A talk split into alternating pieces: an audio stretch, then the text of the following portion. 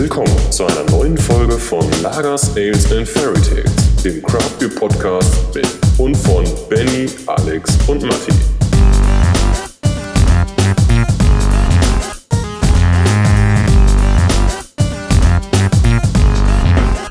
Right, Alex. I just kicked it off. Uh, welcome to this new episode of Lagers Ales and Fairy Tales. We're very happy to a have uh, Matti and Benny again, or I'm very happy to have Matti and Benny again on the line, but also two guests that are currently located in Norway, somewhere near Stavanger, if I'm correct. That's absolutely Welcome, right. Dave and Mike. Hi, good to be here. Thank you for taking the time. Yes, it's it's, uh, it's a pleasure to have you here. I, I hear stomping. I guess Mike is getting new beer. So, with alcohol. so uh, as, as Alex already This is probably the best part of the podcast. Yeah, probably. We forgot to we forgot to actually record Oh, the the moment when you said, "Shit, I gotta I got a free beer." Oh, yeah. yeah, we should have recorded this. Yeah, but as Alex already said, we're we're again up in Norway after having met from uh, Amundsen the last time. We're back in Norway with uh, Dave and Mike from uh, Lervig, and it's it's uh, it's a great pleasure because I really I really like your beers, and, and I just I just wrote you on, on Instagram just to see if, if you're up to to record a podcast with us. So I'm very happy that you take your time tonight. Yeah, it's our hey pleasure. man, thanks. Yeah, thanks for having us. Awesome. Always, Yeah. always good to be on with people who like beer. It's the most important thing. For us, Right. Did you get yourself some some nice Lervig beers right now? I grabbed myself a uh, New Zealand double dry hopped double IPA, which I- I'm still loving. We practiced it in November. It still tastes Wow. great. Nice. I got a Perler for Sweden. Nice. Oh, that sounds very good as well. As I already said, I, I only have one of uh, Lervig beers left in my fridge, and I wanted to keep the Paragon for another uh, situation. So I got some some German Rauchbock smoky bock beer Nice. from uh, Bamberg. So very traditional stuff here. I like a good rock buck. Yeah, that's very that's uh, that's indeed a very good one. They also got the European Beer Star Gold in 2018. So fair enough. They're- They've been around for quite a few years, right? So it's about time. It's about time they got an award. I I actually going got. for the Schweinhaxen. I go to Bamberg for the Schweinhaxen Schweinehaxen. Oh yeah. Yeah, and the uh, and, to- and the uh, smoke beer, rock beer. I like Spezial. I think the first time I went to Bamberg was 2000, year 2000, and uh, I never tried rock beer before, and uh, went to Spezial, and I was pretty impressed. And then we went to uh, can't even say the name. Schlenkerla. Yeah, Schenkel. I think I, I drank 14 half liters of Märzen. That's that sounds like a fun evening or fun day. Yeah, we just we just sat down at the Stammtisch table and just started drinking. Me and my two friends, It sound Wow. that sounds good. And some now old German guys. You're waking up and your burps taste like like you smoked all night long, right? yep. Good stuff. Yeah. Indeed, indeed. Are you guys ever ever brewing something smoky, or is smoke smoke malts only in the like the dark roasty beers? I brewed a route beer at Lervig one time just to see early days, like the first year I was there, and it was like an 800 liter test. It tasted like a route beer, but it just didn't appeal to me like uh, a route beer does, you know. So I Yeah.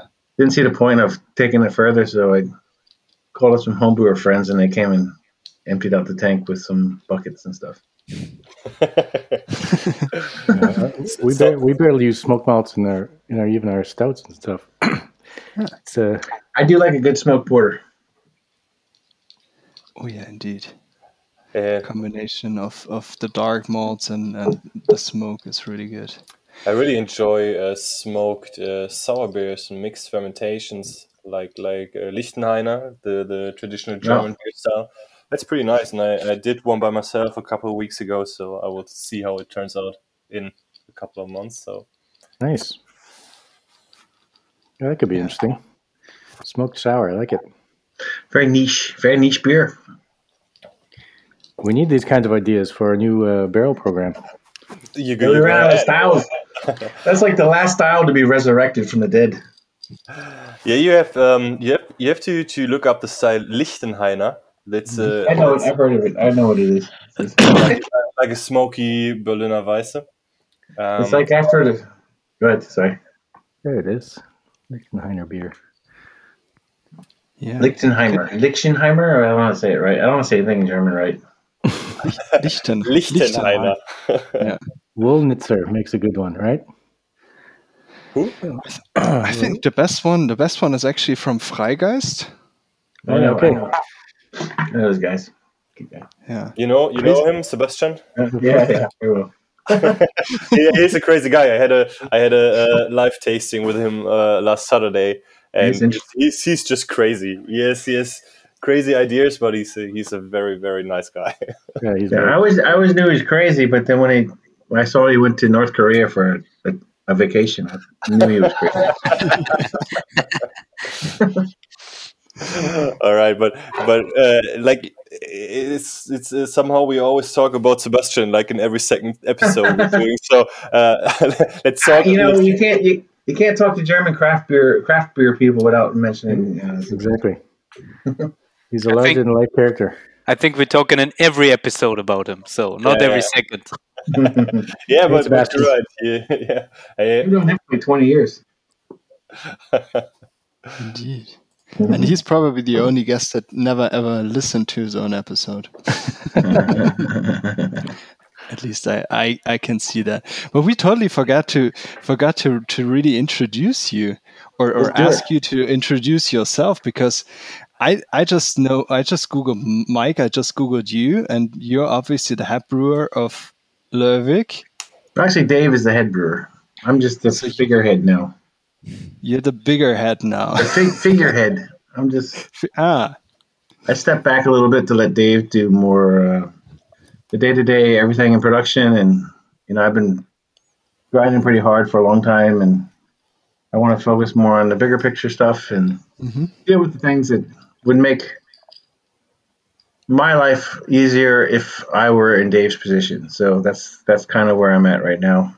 So I'm just using my acquired skills to help, you know, and bring in the new uh, equipment and make sure Dave's staying on track with little details here and there. Just Yeah. whisper in his ear a little bit now and then, but he's got he's got everything under control and probably better than I would because Dave's a lot more calm and cool and collected than I am. So Well, you know, everything has patience. But yeah, day, day to day, I'm basically running that with the with the team. Obviously, I think we have eight guys in production, and then uh, Mike is is in the idea factory. He's making sure that like the big projects come to life, and you know, pushing the brewery f- from um, from concept to concept, and from big project to big project.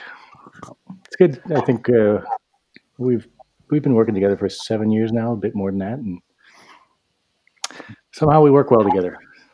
we jive good. Yeah, That sounds that sounds good. Like you said, like you work together for seven years now. So Mike, uh, so remember you you joined Lervig in 2010. That's right. That's correct. Yeah, that's right. And and Yeah. you were basically, when I understood it right, the the reason why Lervig turned from a pretty uh, yeah, normal brewery to say with with classic beers to to this. Yeah, Yeah, what I Lervig would is, is, is now. Could you just just tell us a little bit about the history? Because I, I really Well, when I got when, yeah. yeah, when I came there to the job interview in 2009, they had four beers and they were just like three pilsners blended together to make four. Right? They weren't really, and they really didn't know what they're doing even with that. So I, I was a little shocked, uh, but um, I told them that I would not come and just make pilsner, and they seemed to be excited to make a pale ale or something, you know. And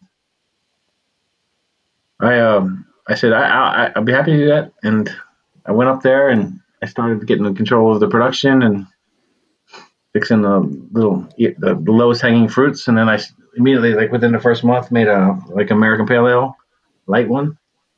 But I think it scared them a little bit because it was more bitter than they expected. I think they were looking at some sort of English pale ale style, like with fools, something really boring. and uh, I made something with Citra and Cascade, and what else do we have? You know, I can't remember. Anyway, so it, it kind of started blowing up.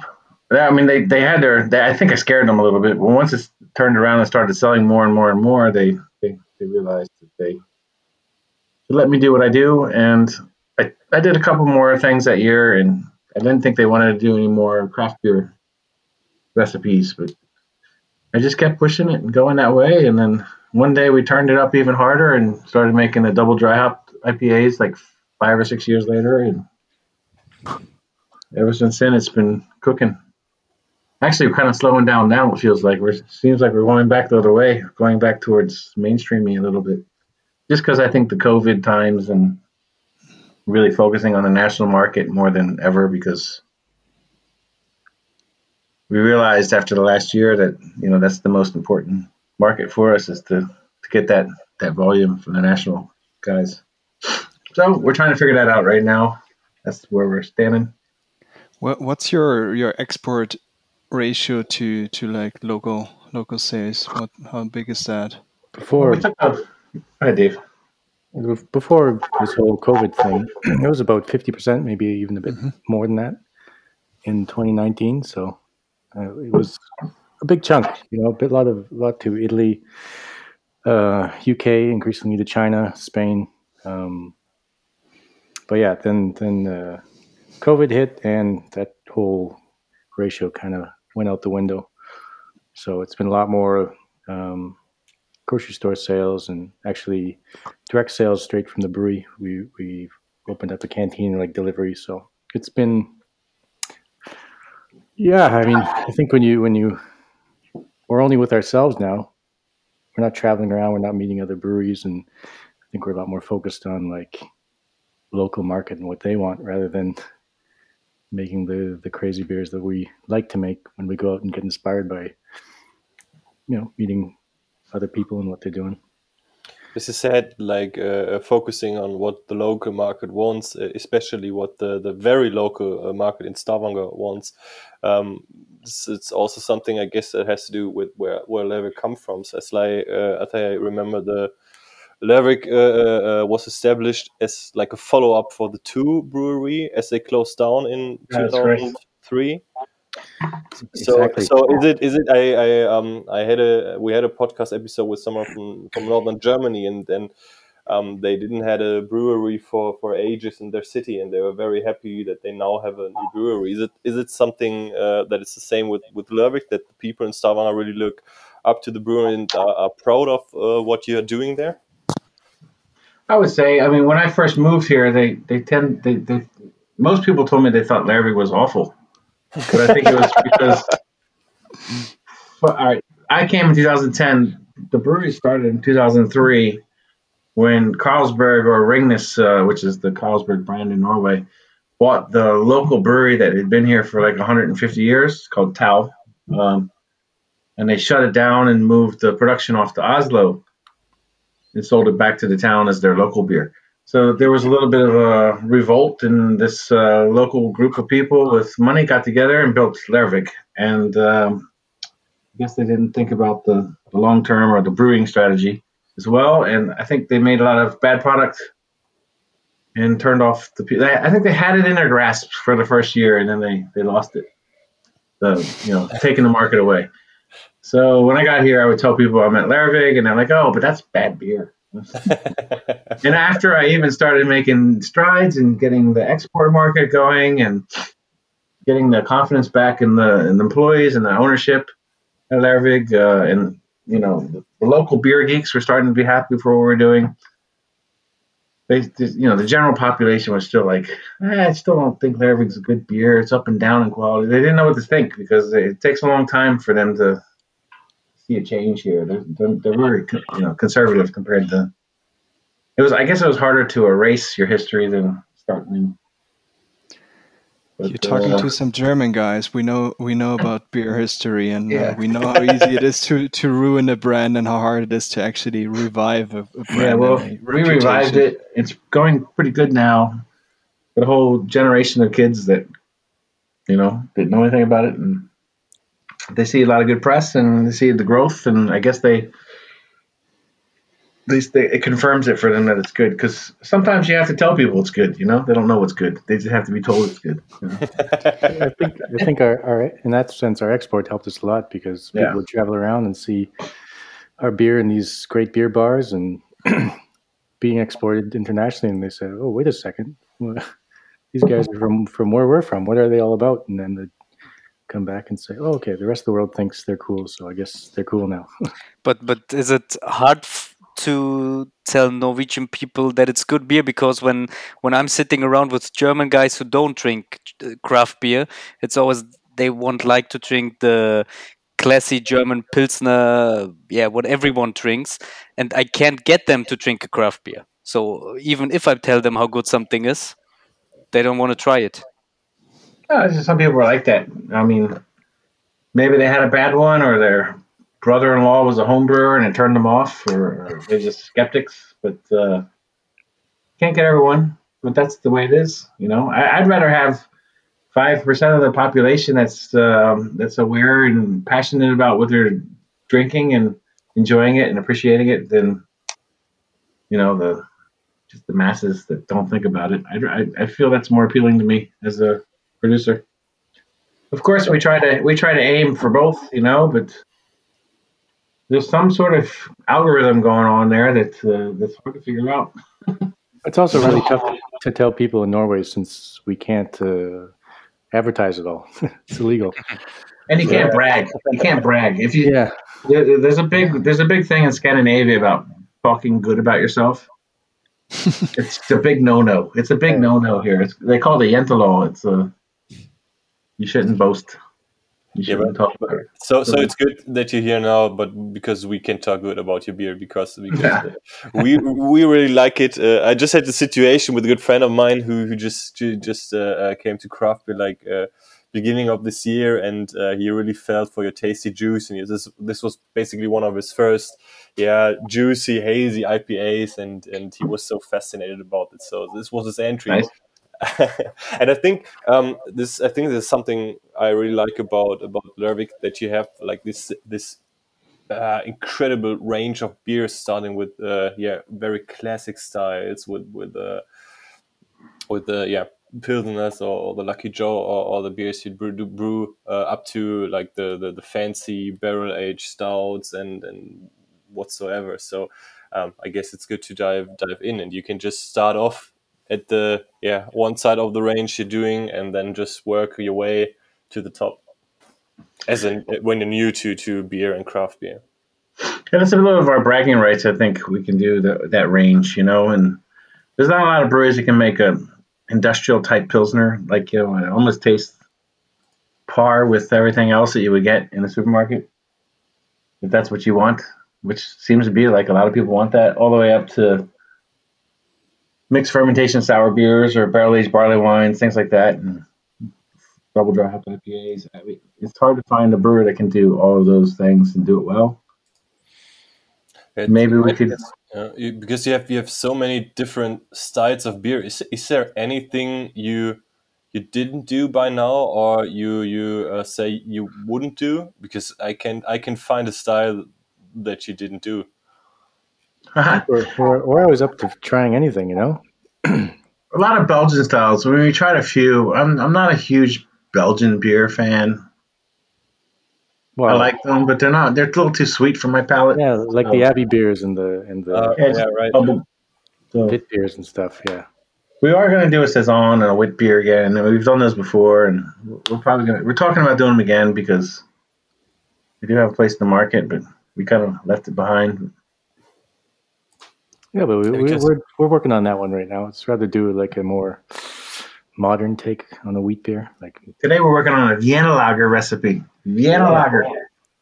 Oh, nice. yeah go for it i i had i had some nice uh, uh ones uh, uh in the last weeks that's a that's a nice beer style I love it. Yeah, absolutely. Especially when, you dry, always- especially when you dry hop it with uh, New Zealand hops. Just a touch. He had to We bring made a beer with some. Uh, we made a beer with Buddelship, and they wanted to. They wanted to do. Uh, what did they want to do? This was early days craft beer for Germany, Yeah. and they were they were like, uh, no craft brewery in Germany is making a Dunkelweiss, and I'm like, every brewery that makes a Dunkelweiss in Germany is a, probably a craft beer brewery, if you ask me, right? Yeah. And, then, and he goes, okay, so I, I said, we need to make a beer that says, fuck the Reinheitsgebot. and they said, they said, if you do that, then you have to put sauerkraut in the beer. so we, we actually, we actually made a beer, a sour beer, where we had some kombucha ladies who make sauerkraut, made us 50 kilos of sauerkraut, and we soured the wort with uh, sauerkraut. It's, it sounds very, very interesting, but, Yeah. but nice as well. It was good, actually. It tasted like raspberries, and then I changed into like pineapples later.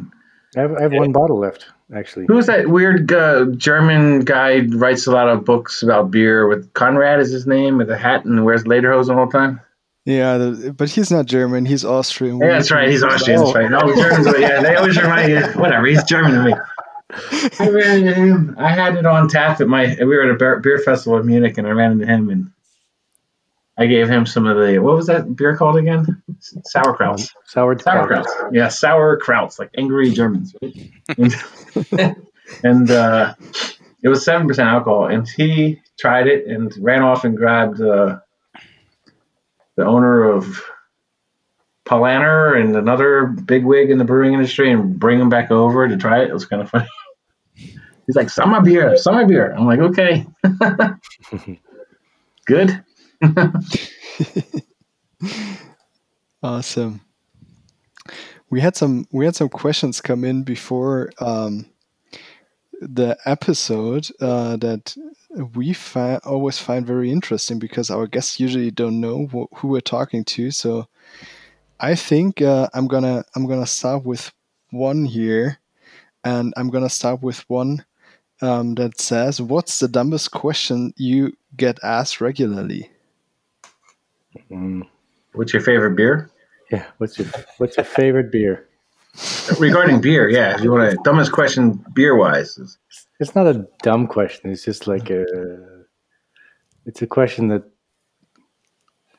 If if you if you like beer at all and you're into beer, you know there's no real answer to that. You know, it completely depends on the situation, the mood.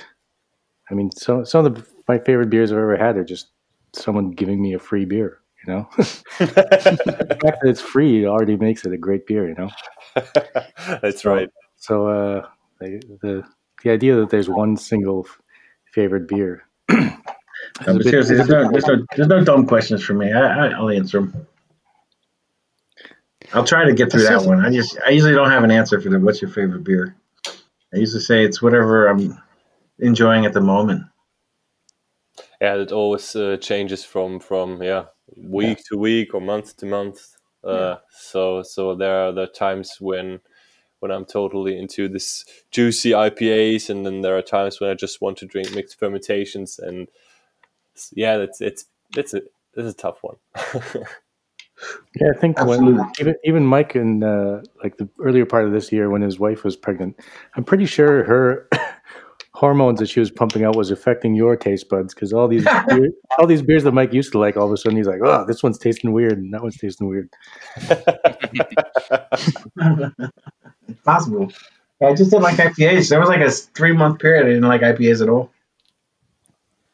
It was overwhelming me. I don't Hormone know. fan. really all right It tasted like uh, a mess to me. yeah but it's, it's sometimes interesting how your how your taste uh, uh, changes like uh, i think I I, talked about this in this podcast uh, some some time before but um, I, I really didn't like sour beers and my wife was always into sour beers also into the mixed fermentation and, and whatsoever. And then there was a, a rainy day in nuremberg uh, like two years ago and uh, I, I have no idea why. I immediately uh, was craving for sour beer and that was uh, the day when I uh, started to love sour beer. So this changes like uh, in seconds sometimes. I don't think I've ever had a real like strong sour beer kick yet in my life. I'm waiting for it. You I've did. tried. I've tried to get into sour beers, but they just. I like sour beers. I, I like them, especially when they're refreshing. But when they're way too sour, they can really they can really like turn me off. But when you say but Yeah. when you say that you're not very much into sour beers, um, is it is it tough to brew beers like? Uh, I just remembered the one you did with Oud Beersel, uh, the Skogen, uh, the the. Yeah, no, those are okay. Those are like kind of in the middle for me. If it's if it's above three point two pH, I'm okay with it. But when it gets down there in um, you know 3.0 land, I, I it's it's just giving me. And it's uh, as, as Gert from Stomach acid. Bristol. He, he gave me shit one time because I said that I called a lambic a sour beer, and he gave me a huge lecture on how, why lambic is lambic and sour beer is something completely different. And da da da. So I'll never make that mistake again. yeah, we made a beer together called um, Black Acid, hmm and uh, I wanted to call it Spontaneous Blackout, and he would not let that happen. He's like, you can't use the word spontaneous. Yeah. Okay. He's he's the head of like the Belgian lambic. Yeah, he's a you know, Horal. Horal. Oh yeah, yeah, yeah, right. But but uh, uh, is it is I it can do hard goes. I can do geuzes and uh, lambics. They're okay, but I can't do them like that 100. percent You know, I have to take a break. But uh, sometimes the sour beers okay, re- refreshing ones. But when they're really like vinegar, I can't do it. So so is it is, is it when you when you we, we talked about that you have like like a big range of different beers, uh, sour beers, uh, dark beers, strong beers, whatsoever. Um, is it is it tough to brew a beer that doesn't fit your taste, your your own personal taste, uh, one hundred percent? I To to think make we. I, I think we tend to make them fit our tastes a little bit more than. Yeah.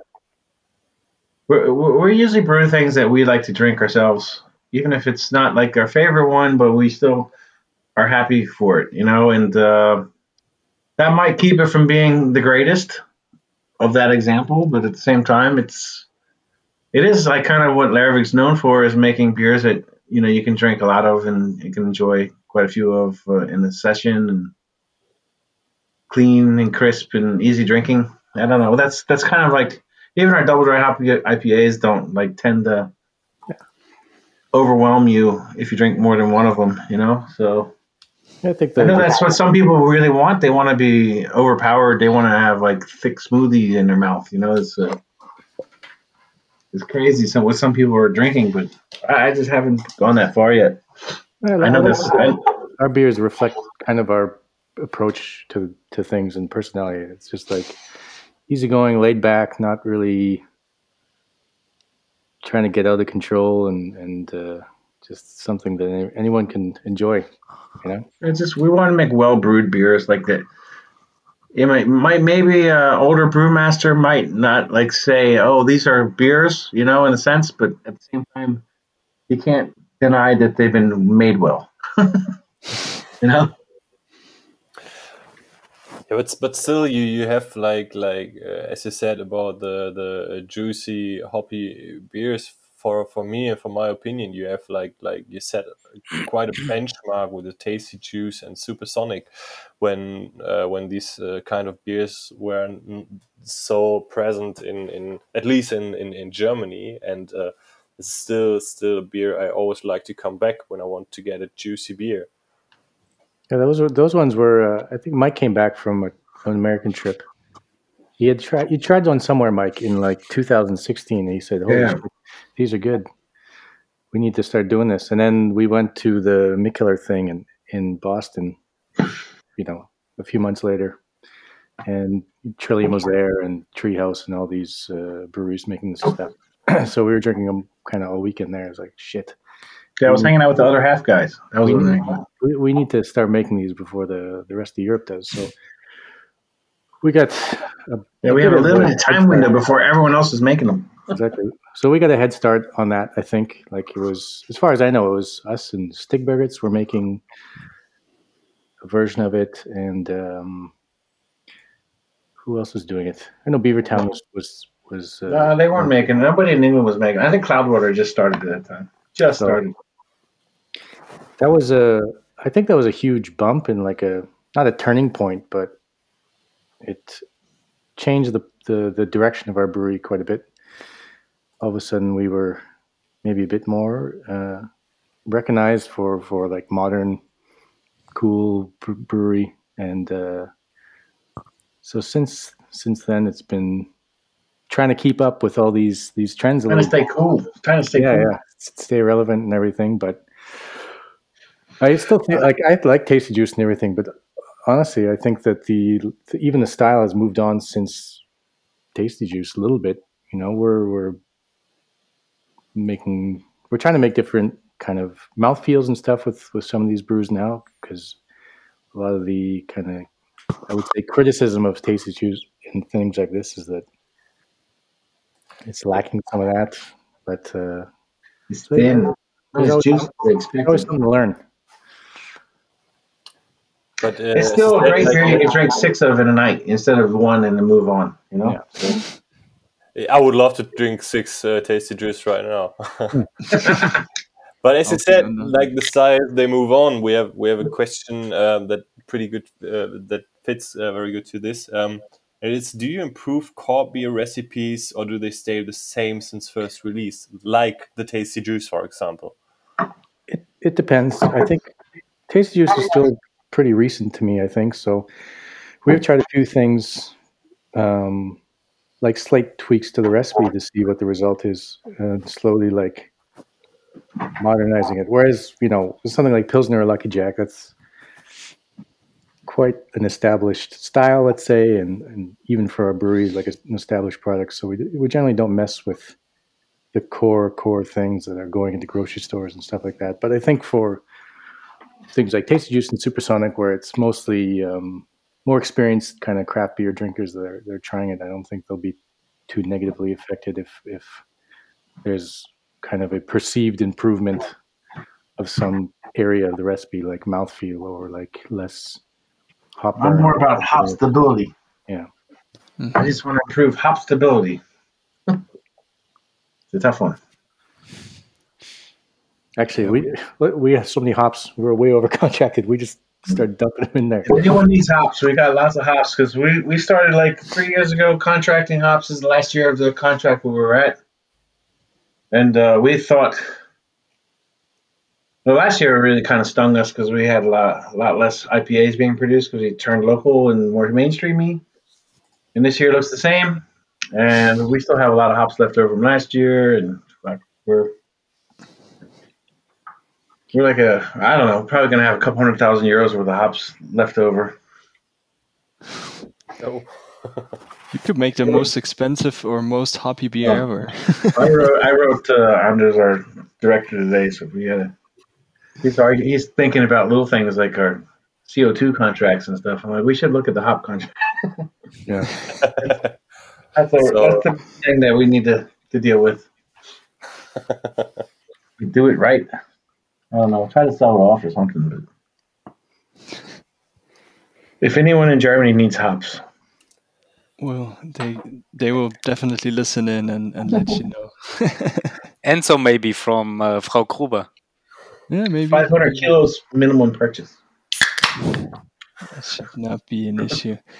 I I had some I have made some notes prior to to recording that that somehow come back to like your current in development of a brewery, and I saw that, and I felt over the last year or so that you're more and more going into the alcohol-free range. Well, we're is, making a lot of new ones. Is that because of the easier way of getting into the Norwegian market? Or is it just like you? I think because alcohol free is the fastest growing segment in the beer category for the last year or two, and um, I don't know why, but uh, they they uh,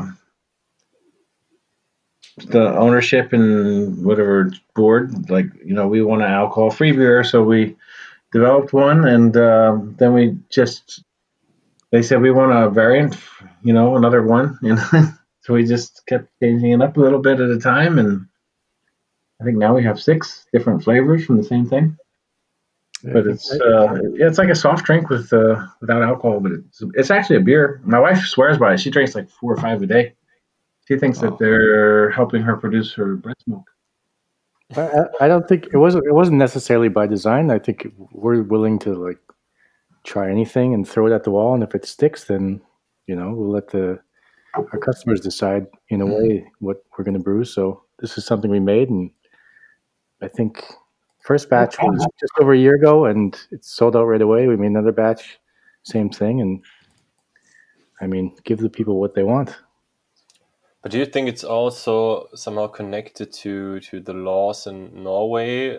Not only the alcohol for beers, but, but also like session beers with a lower percentage of alcohol, because you're not allowed to to sell uh, higher voltage beers uh, outside of the, I guess, Vinmonopolet. It's called the shops. Yeah. Maybe it has something to do with that, but I see our, our it's selling also very well in England, for example. So Okay. there is something to be said about there is a trend for for alcohol free beers and alcohol free kind of living. Yeah, Which definitely, I definitely, I I, uh, I was in I was in London, and uh, there was uh, I think it was from BrewDog. They had a alcohol-free uh, BrewDog. Yeah. I remember free, they gave everyone a free case of alcohol free beer in in January or something like that. I think it was just normal brew. It was a punk. Well, no, they- they gave away a case of. It wasn't alcohol free. It was actually like a pale ale or something. Yeah, we can't do that in Norway. Well, we could, but we didn't have to pay taxes for it, which is cool. So our our partner Beyond Beer sells uh, Hey, hey! uh, um, uh, yeah a Lervig uh, Dry January bundle with a Nice. glass with a All right. glass. Yeah. Yeah, we know Omnipollo and Mikkeller, they're all making uh, all great alcohol free versions. I think the the best one I've seen so far was the Riesling. What's did you ever try Mikkeller's Riesling alcohol free beer? With like ten percent Riesling in it. It's really nice. Really? Oh, I haven't tried that one. Sounds good. That sounds good. Yeah. Yeah, it's super nice. Uh, he's really he's really sometimes thinking outside the box there. Gotta give it to him. Yeah. Yeah, I, I really, what I really like about the alcohol-free beers is uh, like it's not only in, in Germany, it's not only the Pils or the Weizen. Uh, they're they're like the different styles: alcohol-free sour beers, alcohol-free uh, uh, uh, yeah IPAs, pale ale style beers. Uh, also, I had uh, alcohol-free uh, stouts and stuff like that. So yeah, we're gonna for- do it. We're gonna do one of those, but I don't know. scares me. I saw Guinness did alcohol free zero zero stout, and they had to recall it like a week later. Oh, really? Oh, jeez. Yeah, I read about this, but I, I, I didn't didn't remember why they had to to recall it. Re-fermenting. They- Freaking. They never say. They never say. That's for sure. Probably because it was zero point one. Yeah, Yeah, if you- is it is is there a um, is there a kind of law in in Norway uh, how much alcohol uh, is is allowed in the beer to call it an alcohol free beer? Because in Germany Yeah. you are allowed to have zero point five percent. Yeah. Zero so- point is the same here. Actually, we had to send. We actually got some no worries rejected from Germany Yeah. because it was uh, fermented a little bit longer and it got to zero point seven or something like that. And yeah, it was brutal. It was like 0.62. But then, so they sent it back. They had to send it back. It was awful. although they, they did give us the opportunity because I don't think their test was like that official. It wasn't like a distilled thing. They just used some sort of uh, uh, spectrometer to do it. So when they sent it back, they said, unless you can prove that it's it is 0.5. But then, well, we didn't bother. we just took it back. So so if you send send an alcohol free beer to, to Germany, they they test it Yeah, before they they allow it to be sold. I think they're much more careful with that kind of thing than they are with normal beer. Because you know, who knows what's drinking, who's drinking alcohol-free beer. You don't want to trigger somebody health-wise, you know. So Uh, yeah, that's right. Because in, in Germany, I guess uh, uh, even children are allowed to buy alcohol-free beer, and uh, yeah, you, you have to, to put some some regulations on that somehow. Yeah, but I mean, if you if you actually slipped up and it was one and a half percent alcohol, and the guy drinks four of them, and he's an alcoholic and hasn't had a beer for five years, now he's all of a sudden he's relapsed, and now he's back into destroying his life. You know. All Yeah, but if, you, if, you're an if you're an alcoholic, maybe you, you should you should also stick to uh, other things than alcohol-free beer. we can make an alcohol-free seltzer. yeah, it's, it's called it's called water. But i saw you actually have a lot of uh, spiked seltzers in Yeah, your. we started making hard seltzer now too. Like we just, uh, Fermenting. Uh, yeah, we're we're doing it the real way now. We're just testing it out, but it, it was it was much better than the spiked version. Okay. It was it, had, it has a weird kind of wine taste to it before you flavor it up, but once you flavor it up and carbonate it, it just has a nice, satisfying mouthfeel and everything, and it's, it still tastes like water and refreshing, but it's it hits that spot, you know, where the spiked water, the water with alcohol in it, just never hits that spot. It just So so uh, I, I'm not I'm not very into this uh, kind of uh, drinks. So I'm I'm I- I'm not very firm with uh, the, the the yeah the wording. So what what is the It's just so- it's just- spiked this seltzer and what is a real hard seltzer? Let's not try to relate it to the beer world. Let's just call it a, a parallel market. You know, it's a parallel market of drinks that have alcohol in it. That this, in this case, it's a refreshing, fruity kids drink. You know, that gets you if you drink enough of them. You know? the, ter- the terminology, as far as I know, is this a spike seltzer is just you you buy some you know distilled alcohol of whatever type and then just add it to water, so like you're spiking water. Whereas the Alright. the hard seltzer is something that you ferment alcohol fermented and then you you know filter out whatever you need to filter out and you have a you know fermented alcohol base that you then flavor up but it's all the alcohol is created by yeast in in house Oh, okay, Mm. learned something. yeah Yeah, but for, for us to do that last one was uh, we, we really took a lot of preparation and reading and everything. It was, that's It's actually that was, that was a fun project you know uh, yeah, we spent like two months researching that. But if you say for, for the hard seltzer, you you also uh, do the, the fermentation uh, uh, to to uh, yeah to to get the yeah. What what is what, what do you use for for a basis? Also, like do you also use uh, uh, yeah barley like for beer, or do you use something uh, uh, different? Yeah, we're using dextrose sugar.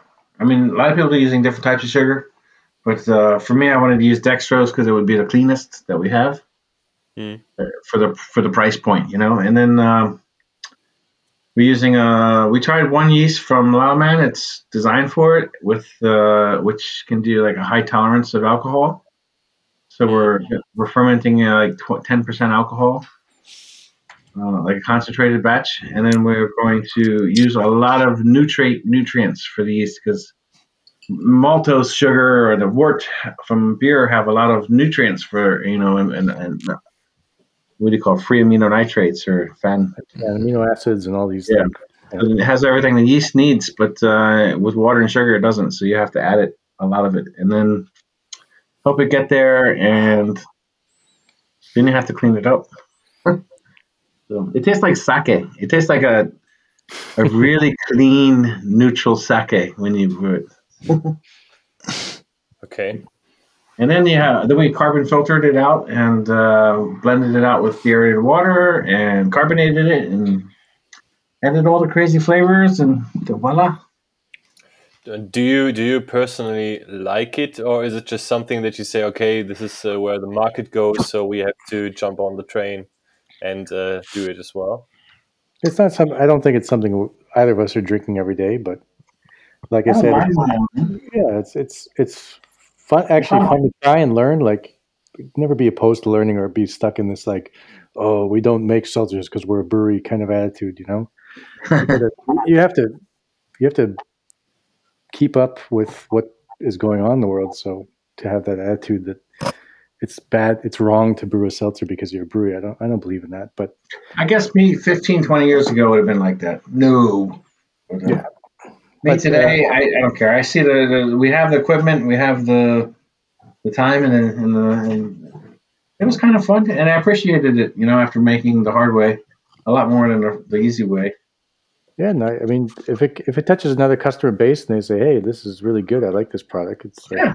"Ooh, And, it, and honestly, last year when we were making the spiked ones, we have a beer shop down below in a brewery. The kids would come there and buy a.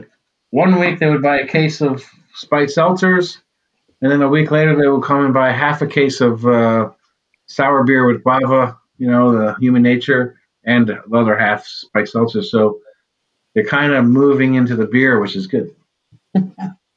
It's nice. We, we had we had like talking about spiked uh. I'm just checking your homepage and I'm reading about the Nashville style spiked tea lemon, which sounds very nice. But if you if you look at the ingredients, it basically sounds like like a kind of cocktail, and uh, like it's vodka, gin, tea, lemon. So it's something I, I, I, I could I could mix by myself at home. And we had we had the situation in Germany a couple of years ago with uh, the stuff called Alcopops. Yep. Maybe you remember like, Bacardi Breezer or, or Smirnoff Ice and stuff like this. Is, is what is the difference between these kind of drinks and, and the spiked uh, uh, seltzer or, or Oh, I don't know. I'm not sure. I don't, I don't think there is much other than like the name? The different name. Yeah, there's not much the name and then the like producer. I think probably If you Beer buy our spiked or hard seltzer or spiked tea, you're supporting the brewery. Yeah, I'm just I'm just I'm just looking at, at the Nashville style spiked iced tea lemon, and I really want to drink it right now. It sounds very good. Oh, I drank I like- I drank so much Alco Pops and puked so much uh, as a teenager. it was unbelievable, but we did it every weekend, again and Alco- again and again. these alcohol pops have a lot of sugar in them, right? Mm. I think one of the big selling points, at least in, in from what I understand in, in the USA, is that uh, low calorie, like Low basically calorie, no gluten, no sugar. carbs. Ah, okay, yeah. So it's like a Keep your basically if you, if you don't want to if you don't like the taste of, of beer and you want to stay good looking but still get hammered then So that's something for you, Alex, not for Matti and me. That's okay. I can No, stay, we- I can we- stay we- good yeah, looking. we cannot stay good looking. No. We need to get back in shape. Shame, I've been saying that for 10 years, guys. yeah Mike, Mike Mike bought a uh, a punching bag for the brewery it's hanging up I hurt my hands on it. Mike, Mike used to be a, a boxer so his his uh, plan to get in shape was to get back into like boxing shape so we have this uh, big huge 60 kilo punching bag hanging from the ceiling in our in our barrel room But he does he u- but does he use it or it's just hanging there? Yeah, I think whenever whenever we, we, walk by it to get to the bathroom, we kind of push it out of the way. That's that's the extent of it. I'll lower it down tomorrow. Start hitting it. Yeah. Better than nothing, so it's okay. Tomorrow we hit it. I'm we wanna we wanna see some pictures, please. yes, please. but but uh, uh, uh, just just just to jump back to. Uh, the the seltzers or the beers because I just saw that the spiked ICS 4.7%. Does this uh, has something to do with the laws in, in, in Norway? Because I guess this is a this is a magic border where you're allowed to to sell it in your your own shop in your canteen. That's exactly or... right. That's exactly right. That's the magic number. Four point seven. If it's right. four point eight, it's still four point seven. I, I, see. I just check out the pulp pineapple cider that says 4.7 on the label, and then when you scroll down and check the check the details, it says 5.4.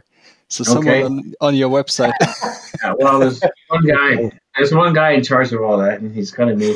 Oh my god! yeah, look at that.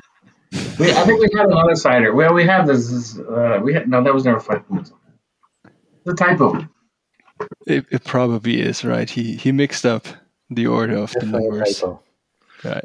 But yeah, that's four That's point it. seven. Four point seven. You can sell in grocery stores and and to the public. cattle shops. Anything over four point seven, unless you're buying it at a at a bar, it has to go through the the Vin Monopola. It's at least it's a little more than than in Sweden. I Yeah. remember studying in in in Göteborg, and it was I think three point five. And uh, yeah, In that- they have a. We have a VML, but they have Systembolaget. The, and their Systembolaget is ten times bigger than our VML. So there's no volume for us really. There's a little bit of volume there, but nothing exciting. the system blog it's huge compared to you know. Mhm. So What I remember I was in, in Oslo last year, and I've been to a Vinmonopolet uh, in the center, and this was pretty amazing how, how how how many beers they had, how many different types from all around the world. This is something I would I would need to, to look for in Germany. Uh, yeah, quite some time. Good wines too. Yeah, it's awesome for for wine for sure. I think like uh, they they really take an approach of like they're serving.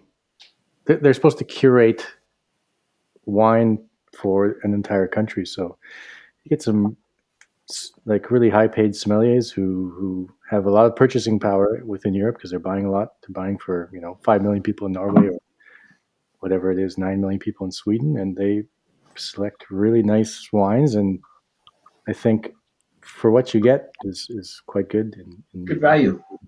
for sure. Yeah, but, but I meant the I meant the beer. So they, they had a very, Oh, very okay. nice uh, they had a very nice choice of beer. So uh, I was I was pretty amazed by that. Yeah, there's like five or six uh, V monopolies that are like really focused on beer. And there's one near us. There's some people that you know. There's I think there's five or six in the whole country that really have the highest le- level of, of beer selection.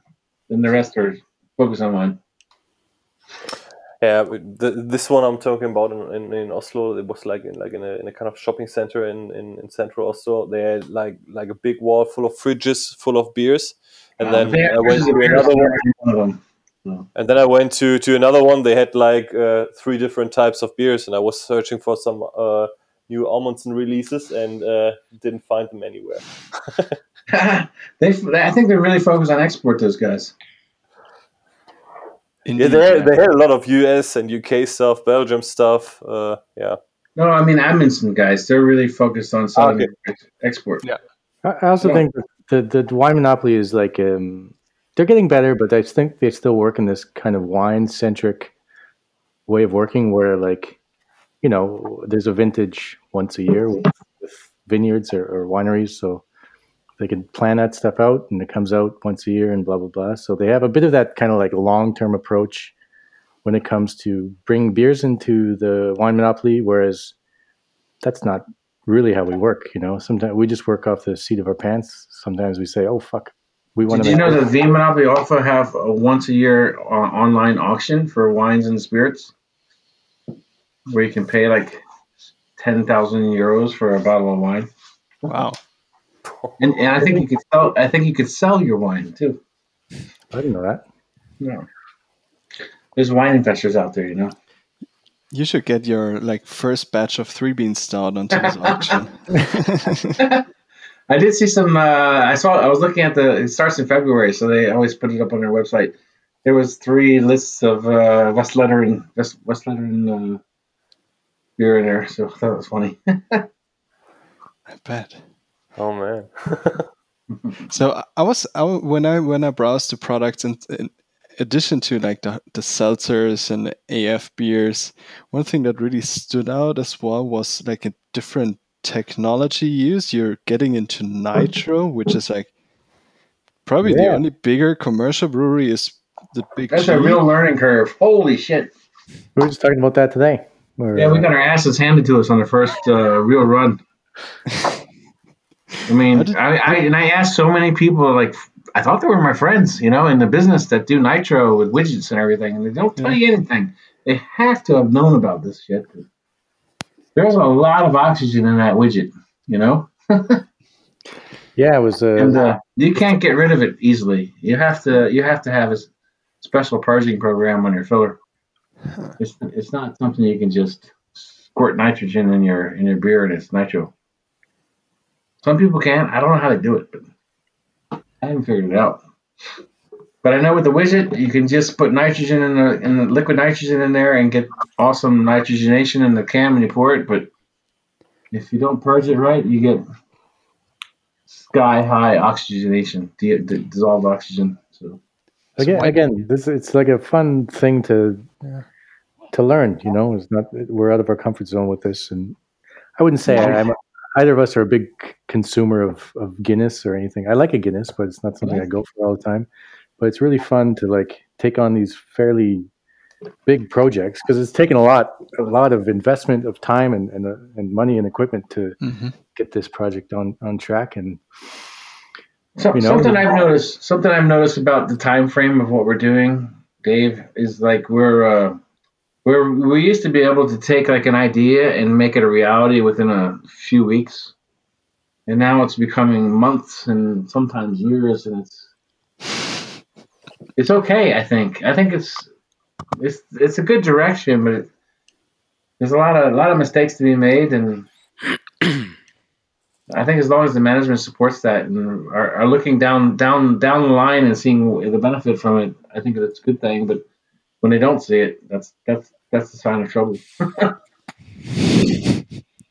yeah it's also a product of like the organization's getting bigger and more people are involved and it can't always just be like an idea comes to to either of our heads and we make it and then it's just like we throw it on to the rest of the organization and say here Well, I So- kind of feel at fault because a lot of these things come from my little sporadic ideas. Nitro beer, let's do it. And then now we're three years into it and we're still trying to figure it out. i think we're, we're, we're almost there actually the last last, last Last round hurdle, we got to get that goddamn three triple purge thing going. also got- we had a, Apparently, you have to purge a widget can three times.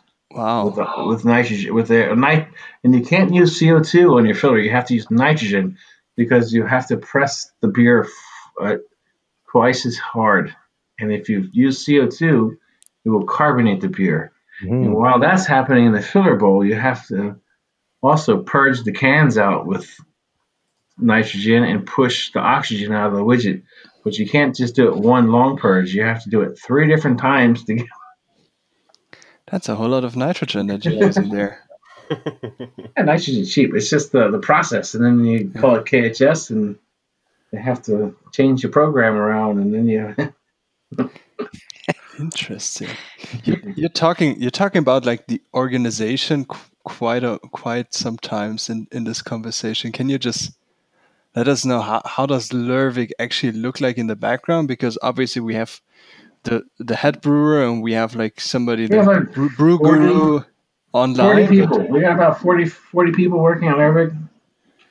We would have more, but we're in Norway where it costs a lot of money for an employee, so we have limited uh, staff. But we have a big brewery operation where we have large capacity, but we and we can run pretty fast. We can make beer faster than they can sell it. That's for sure. Um, then we have uh, sales staff. We invested heavily in the sales staff uh, two years ago to try to push Lervig into the next level, but COVID kind of took us down a notch. And then we have administration, and uh, we have uh, accountants and uh, bookkeeper types, and So- invoice pairs, and How many how many people worked in 2010 for Lervig? five or six. Okay. really that few Yeah, God. Awesome. There were more people before I got there, but they were going through a little flush. I think. I think that was part of the reason they were hiring me. The, the everyone in the brewing production staff quit basically, except for one. One one guy committed suicide even. So I was before you said that. I was almost about to say that Mike brought, brought a very, uh, let's say, un-Norwegian approach to work working. You know, it's like a, a brewery doesn't run from eight till four. You know, it's yeah, you. they were really they were really. you, you I'm work. you. Yeah, you work the beer and, and the process until the process is done. That doesn't necessarily always fit into um, a defined Norwegian workday, let's say. So Right. I think there was a lot of people who uh, were not so pleased with having to like really push themselves to to make beer happen. And uh, well, I think all those people are gone, and for the best too. I, you know, we're still friends with everyone who's who has worked there, but now the staff is like it's quite international, and people are, This- are this- co- come from beer. You know, This is something that that already wondered me uh, uh, when talking to, to Matt from Amundsen. He's he's not from Norway. He's not even from from Europe. Um, I guess you guys uh, don't sound really Norwegian, Dave and Mike. Uh, Hmm. so, so so how does it come that that uh, yeah the, the the big names in, in the Scandinavian breweries are, are from, from uh, yeah outside of, of uh, Norway? So how did you find your way to, to Norway and to to uh, uh, Lervig? Well, I got I was working in Denmark. I I, I was a home brewer in the U.S. in the '90s, and uh, I studied architecture. And I went to Italy for Rome for a course, for a three month semester or whatever. And I met a woman who owned a pub, fell in love, stayed there, set up a little home brewery. Then I got the bright idea to make a real brewery, so I made a little tiny real brewery. And I bought some bigger brewery equipment, but I couldn't afford the rest of it. So, and I broke up with the girl, so I ended up selling the brewery equipment to some guys in Denmark who bought it and then hired me, and I came with them to Denmark, and I worked with them, and then they sold the brewery to Harboes, which is a big cheap brewery in Denmark, and I started looking for a new job, and I found Lervig. So that was 15 years of brewing in Europe. and then I've been to Lervig since, and uh, this is my third real, like say, brewery. Uh, starting really small and working my way up. Um, but that's how I got here, and you know, I've been I got I moved to Europe in 1999, basically. So, so you you came here just to with the plan to stay for a couple of months, and then yeah, I had a five year plan. I had a five year plan, but uh, it didn't work out. what about you, Dave? I was um, going the academic route, and I'm, I'm Canadian. Canadian, so I was doing. Uh, Hello. Oh, hi, Nina. Hello. Um, hey there. All right, she likes attention. Ah, go away. I was, I was, uh, you know, All right, moving on to the Imperial Stout or the barrel aged. after about like seven years in academia and, and finishing a master's and stuff, I knew I knew it wasn't for me. Of course, I like I like science and research and being on campus and being around you know smart bright people but i knew that academia wasn't going to be my long-term thing so i just continued doing it and i, I took uh, a bunch of time to travel around europe when, whenever that was like eight eight years ago and uh, my oldest brother was living in stavanger at the time engineer and he knew mike so um, during my seven days in Stavanger on vacation, uh, my brother was was going to work every day, and I was kind of bored. It was rainy in the spring. Stavanger is not a huge place, so within a day or two, I was already kind of bored during the day. So my brother just dumped me off at Lervig, and I don't think he communicated this with Mike very well. I think Mike saw like saw me as someone like, oh fuck, now I have to like deal with the guy all day. Kind of. I liked, kind of. I liked you. Yeah, but only because I, yeah, I but thought, it was I, I thought, yeah, I thought that I was inconveniencing, or my brother had put Mike in like a. That's because you're used to your brother and how he is. yeah, and so I, I was like, yeah, just put me to work. I don't, you know, I got nothing else to do. I've never been to like a commercial brewery before, so I spent like a couple days filling kegs, and got along with Mike, and then Mike, um, Mike's pretty chatty, and somehow he planted the seed in my head that uh, that like working in a brewery. You know, actually at the time it was um, Grünerløkka, which is a brew pub in Oslo. We're looking for a um, like a head brewer or something. and Mike's like, he had just sold some equipment to them, and he said to me, "Oh, you want to like be a head brewer since you're in the brewing?" And it was a ridiculous kind of um, proposal, but it, it really got me thinking. Like, oh, cool. That I'd never considered in Canada, it's not really a thing. You know, you don't. It's not like German culture where, where beer is so prevalent in, in everyday life. Like you don't consider being a, a, brewer. So got me thinking, and then just kept in touch with Mike, and he said, "Well, you know, we could maybe use you." And my brother also did some kind of pushing on Mike, and I said, "Fuck it, I will come over and start." to trying to do beer stuff. So he got really good at it quick. I took a little leap of faith, and yeah, it's been working out so far. He hates it. He hates it. Dave hates it. Yeah, yeah. yeah, it sounds like it. So I feel For all the responsible. I feel slightly responsible for it whenever he's having a bad day. Really? I try not to have those so much. Mike said I'm too grumpy around production. I try to buffer you. Hey, you were really grumpy for a while, but we got you fixed. I think. So, Thanks, Mike, man. you Mike, you started as a home brewer, and Dave, you didn't have any brewing experience at all. Yeah, yeah, for, yeah. For, I us- for I us as Germans who, who really like go to school, learn brewing, and study brewing, We both like we both went to school since. We both took the took the class, but not like a German would at a German level.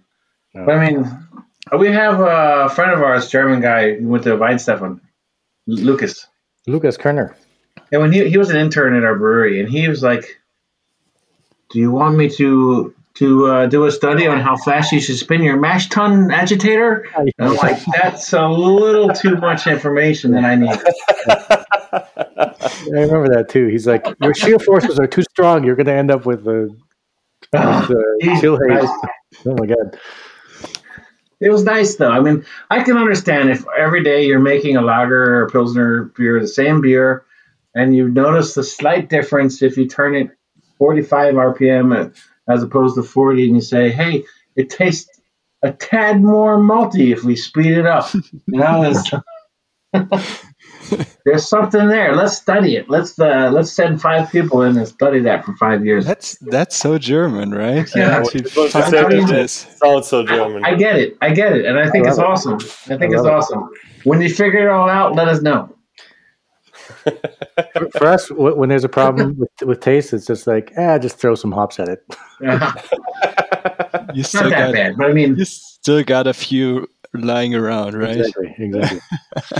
We're winging it a little bit here. You know, we're winging it, and I think most craft brewers are winging it. Some are winging it way further than we are. yeah. Then part of that is is we're not only selling beer; we're selling culture a little bit. You know, like it's a We're selling a dream. craft craft beer is cool. You know, there's definitely that that Yeah, some old guys hate us. yeah. When people are buying craft beer, I don't think they're always. Of course, you know, there's people who know what the fuck they're talking about, but oftentimes people are buying like a little bit of a story. Some of the old beer geeks around in Norway hate us because we're like hipsters to them. I'm like, I don't know where you came up with a hipster thing. And they hate the labels, they hate the busy labels and all that stuff. They just they want they're traditionalists is what they really are. Yeah, but you went you went for a lo- rather large change over the last years. When I remember the first like tasty juice was very very ge- geometric. The first label. Oh That yeah, that, that's, that label has a good story. I want to hear that. Go for it. You tell Dave. You tell it best. Uh, we, you can jump in any sec, but Mhm. I mean, uh, the old. I don't know if you guys had seen our old labels, but it was basically like the big Lervig star logo Mhm. in, in the middle, and then um, a different colored background, and the, the star would be a different color, and that would be like our different brands, but it would not change. Like the actual layout wouldn't change whatsoever. It just like colors would change, and we saw what all these other breweries were doing and seeing that they had like really intricate labels with a lot of art and a lot of thought put into them or like you know expression of some sort whereas was just same thing we we were contracting out to a local um, agency who was just like charging us to and whenever we wanted to make a new label they would charge us to change the color of a label and we we were getting sick of that um, and our old man our old uh, director was, you know, he was kind of one of these guys that didn't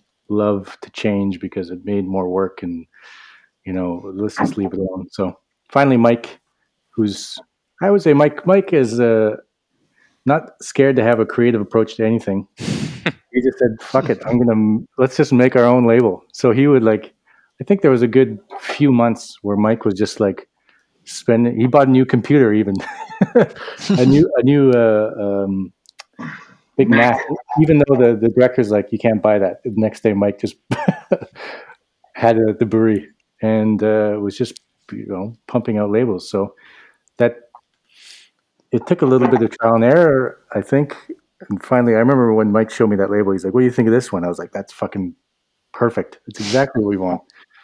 You know, just like some kind of bright eye catching thing with the like we're going to put it in the cans. You're going to have the silver showing on on top and the bottom of the label. Um, and then at that point, especially when Tasty Juice was a success, and I think Supersonic was the other one that, that Mike did was a success, then we were like, okay, well, we know what we need to do now. We can't, we have to go in this direction. And uh, so, yeah, Mike Mike is a bit, little bit of our original um, art director as well, even though Na- Nana's taken that. To Yeah, I let her have the control. That's what I wanted. I wanted someone that would take full control of it. Uh, I remember telling uh, some of the sales guys, I'm going to buy a labeler just to label cans. We're going to put a label on silver cans. And he's like, oh, that's crazy. oh, no, it's going to be cool. That's going to be totally different. And I did it. And that's that's kind of was also. But now we're getting to the point where we don't want to have labels on cans anymore. But what do you want to have instead? No, because our No, label, no, our I have to say, the labels cost a lot of money. Right. The biggest cost on a case of beer is labels. it's crazy. But also, uh, I, I like the cam out with the print.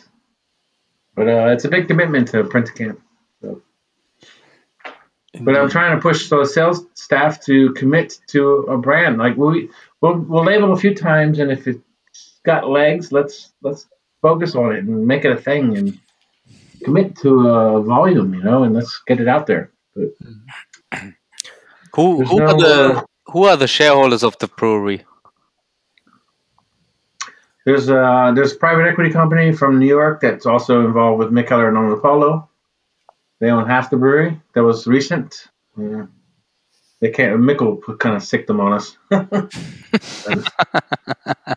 okay, they gave us some good money. And then uh, we have some local guys in town that used to own hedge fund.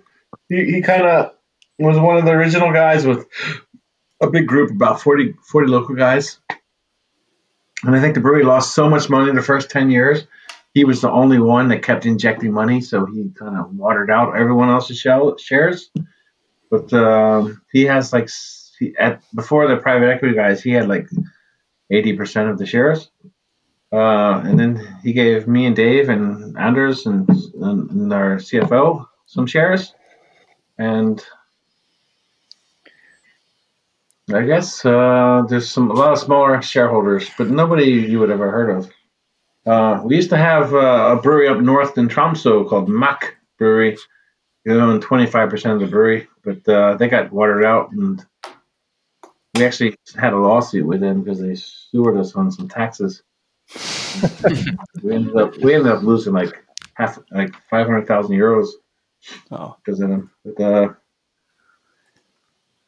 yeah, it's been a it's okay. I mean, I like I like the private equity you guys are with the Sharp, but it's not you know it's not a it's not a big brewery or brand. I don't know what what their goals are with acquiring one good brewery from every Scandinavian country, but they have one Apollo and Mikkeller. I guess it's not bad company. Je- Jesse lives in Hamburg, so if he's listening, hey Jesse. That's right, Jesse. Yeah, I haven't heard Jesse in a while.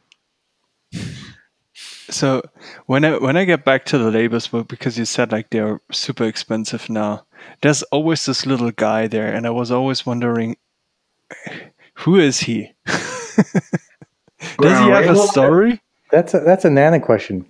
That's She- definitely a another she's- question. She's our art director. She's um she got on board with us in 2017, I think.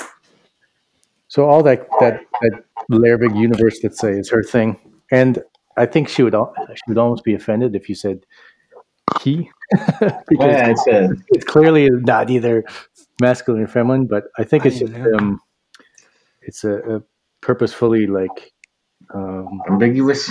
ambiguous character that's n- that's not really it's it's open to interpretation i guess You remember that time we got Me Too'd on the sex robot beer? oh god yeah we got we got uh, i don't think we got me too we just got We had a there was a woman from England who had a beer shop or something, and she tweeted out in Twitter sphere Twitter sphere that she would never sell Larry again because they have we have a beer called liquid sex robot and it's It was- clearly It showing was great, by the way. That It's really clearly tasty. showing a, a woman having sex with a robot and whatever, using women as a sex object. kind of thing. And, uh, I remember the, their director immediately wanted to start apologizing. And I know once you apologize, these things go the wrong way. So I'm like, just hold your horses. And then within like an hour or two, it was like, hey, that's uh, that's some pretty hairy legs for a woman. And it's like Yeah, the internet came to our defense, you know. And Nana took control of that one because she Yeah. purposefully made that label like as a as a, not gender specific. So it was it was this. Mm, I don't want to say for sure what her beliefs were, but I think she was just looking for something to be offended by, and her like interpretation of the label led her to say like, "Oh, these guys are sexist" or something like that. Even though Nana was like, next, next, Nana was uh, so- next low hanging hurt by fruit for them. Nana was so hurt by that because she made the label to be non-gender specific. Felt bad for Nana. I can understand if you have like a beer called Trashy Blonde and you have like a chick with uh, Right, cowboy yeah. hat on and, and low cut low cut shirt on. You know, I, nev- I actually n- never thought that it would be a, a woman or a man on, on that label. Some or it's just sex. Who cares? Sex is sex. Well, Right. today was all it's all great. Sex is cool. and it was Everyone sex should with, have a, sex. sex with a robot, right? It Sex with anything that you want. Everybody's doing it. Whatever you feel like, man. It's it's 2020. One. Obviously. Just have sex, whatever. right. That that is absolutely right. How how do we get back to beer right now? Let me think. Uh, we let let's talk about liquid sex, barrel aging. oh, that was that Yeah, was a, barrel that was a that was a bad one, right? Oh, A- Alex, Alex gets uh, bad eyes from his girlfriend, right? Yeah, yeah, I do. I do. I'm currently drinking a non-barrel aged three bean stout from 2017, which is still tasting really good. Nice.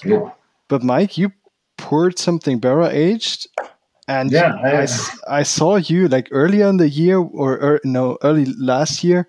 You were online with uh, Max from from Beyond Beer Brausturm, No, and I saw you sitting in the middle of a huge load of barrels that probably are not empty, right? no, their first round's coming out soon.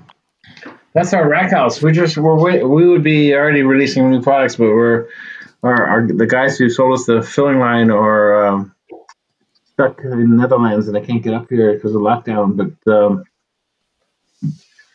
yeah, we're supposed to have six new products by the end of March, and I hope we can get that out in time. But um, I guess, I guess we can explain Rack House a bit. yeah, we should do that. It was so, so we um, last year, pretty pretty much a year ago, we we took over uh, a huge space directly next door to the brewery, like connected, with the goal of uh, having the the biggest barrel aging program in in Scandinavia. So uh, the space, and then we've we've now filled it up. I think there 550 barrels, um, a couple of uh, big uh, red wine foeders for the spontaneous thing, and hired we hired a guy from Drie Fonteinen, the old barrel manager, to uh, head up. He's no longer with us, so we, we have um, Davide from from Tempus Project in Beavertown. We stole him, so he's he's heading up the the barrel program now. But the whole I'm sure point, To Øl is building a bigger barrel place now. you think? I wonder how many barrels they have. We should ask them. Ah, you know they do everything big now. Well, they got all that fucking space. Jeez. And you Um, first need to brew all the beer for those barrels, right? Yeah. So we spent the last year filling up those barrels, let's say, and now we got a whole new uh, s- side project, let's say. Um, we're going to be putting all those products in uh, um, 37 and a half mil bottles and 750 Fancy mil glass bottles. bottles. Yeah, and you know, Nice. And we're going to try to make them as pretentious as possible. that sounds good. No, seriously, we're, we I don't think we can be pretentious. Me and Dave try very hard to be pretentious, and we just can't do it. it just comes out wrong when we try to do it. It's like, We can we can write pretentiously a little bit, but then we can't back it up. So you do you only have like dark dark beers in those barrels, or I I know you briefly touched on this before. Like you also have like a sour program there. Yeah, we we we've the, the, the original um, Oud Beer Cell beer that they sent for for a collab years ago. We um, took the dregs of whatever was left from from the beer they sent us and started just as an experiment, put some Pilsner wort in there and to see what happened, and the result was like super nice. It's still going, isn't it? Yeah, It's like So the mother yeast. The mother yeast. So we're using that to to grow our spontaneous program. Uh, right now we have two uh, three thousand liter foeders. They're full this stuff. They're tasting super nice, but like really really young, kind of little lambic, let's say. So excited for that part because again, it's like something that we're not super experienced with. Um, Davide is going to help out a lot because he has a lot more experience with uh, that side of things. But I'm hoping that spontaneous side becomes, you know, is well known and and more received as the barrel aged stuff that we do for the stouts and stuff. So it's fun. That that whole project has been like a a big big focus for us this past year, and finally this year I hope we're going to get a bunch of nice products out and people will uh, get to know our barrel side a bit better. That sounds very good. Hmm. Definitely into that. Were you are you planning to like do fruited versions or just like straight straight barrels? Yeah, everything. I mean, again, I think we, I don't know. It's not that we lack vision, but I think we're a bit more like uh, shiny object syndrome. so when there's something that we like, the idea of in front of us is like, okay, fuck it, let's let's try that.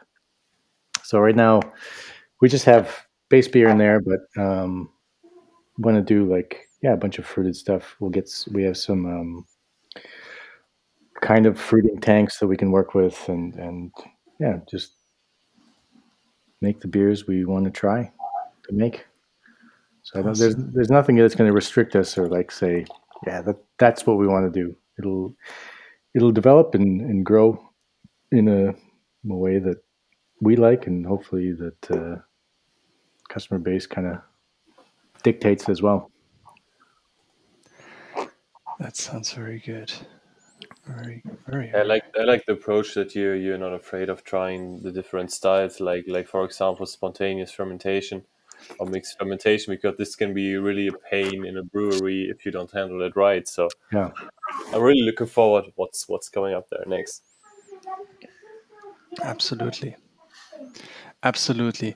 We got a few more user questions that I think are absolutely valuable. They sometimes don't have to do absolutely with uh, Lervig at all, but we thought they're interesting to ask. And one that I think is very interesting to have your opinion on is like, what frustrates you the most about the current craft beer scene? Sorry, guys. I had to go visit my daughter real quick. No problem. We're currently, or I just asked a question that I think would be interesting to get your opinion on, Mike, too. Uh, what frustrates you the most about the current craft beer scene? You create my body. That's Ah, all. okay, Nina. Stop. Hey, because I have allergies. Neener. that frustrates the most about the current craft beer scene. Um, I, I wouldn't say it's a frustration, but it's it's like um, Can't sell enough beer in Norway. maybe, maybe it's a, like a nostalgia thing, but things have definitely in the last, let's say, two three years, have gotten much more competitive or like price driven or like sales driven, which obviously the point of a business is to make money at the end of the day. Um, but the nice thing about craft beer for me forever has been like that was, of course, the point. You know, if you lose money, you're going to go into business. But the real spirit of it was uh, experimentation and and and you know collaboration. Let's say, which is still which is still there, but I see certainly like in the UK, there's this big pressure now to get into grocery stores and. Um, Yeah, There's a- really did a number. yeah, there's a, there's a big squeeze. I would say that the tests, like the the, the business side of breweries, that force them now to like be competitive and, and go after more financially viable kind of approach to to the brewery than this maybe more hippie approach of like let's just make good beer and have fun kind It's become more of a business thing than a movement. So it's not a frustration. It's just like maybe um Yeah, the romantic romantic side. Yeah, of exactly, exactly. lost a little bit, but at the end Yeah, of the the whole, day, the whole, the whole, uh, is whole like it's it's it's the little guy versus the big guy thing is kind of dried up. You know, it's David versus Goliath, right? That, that's yeah, that's kind of that was like 20 years ago. Yeah. Now we're now we're now we're up there. You know, now it's us against us, and we're who's going to be better than the next guy, and Yeah. and it's also become like a, a you know who can who can yell the loudest kind of thing, like who can get the most outrageous thing going in the market just to get attention, you know, and hype and Yeah. hype is part of the hype is part of the driver. And Exactly. then you have like there's so many things it's that a might short attention span thing. It's, it's just like, is this beer really a thing, or is it just something for attention?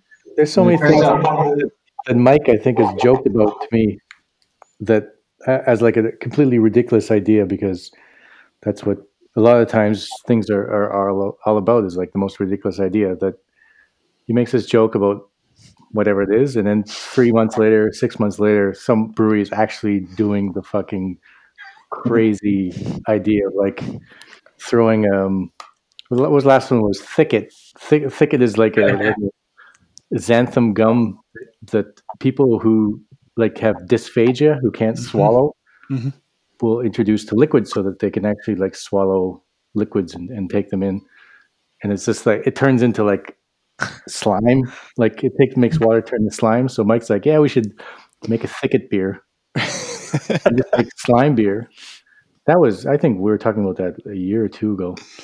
And then sure enough like the last few months these american breweries have been rolling out like slime beer and it's just like Oh, you, can do this stuff but what's what's the like what's the real value of it other than to make some noise yeah, that's right. no no one believes in slime beer I, i'm pretty sure Yeah, I don't think I want to drink a can of slime. Sorry. Uh, no, I'm not into that as well. I guess.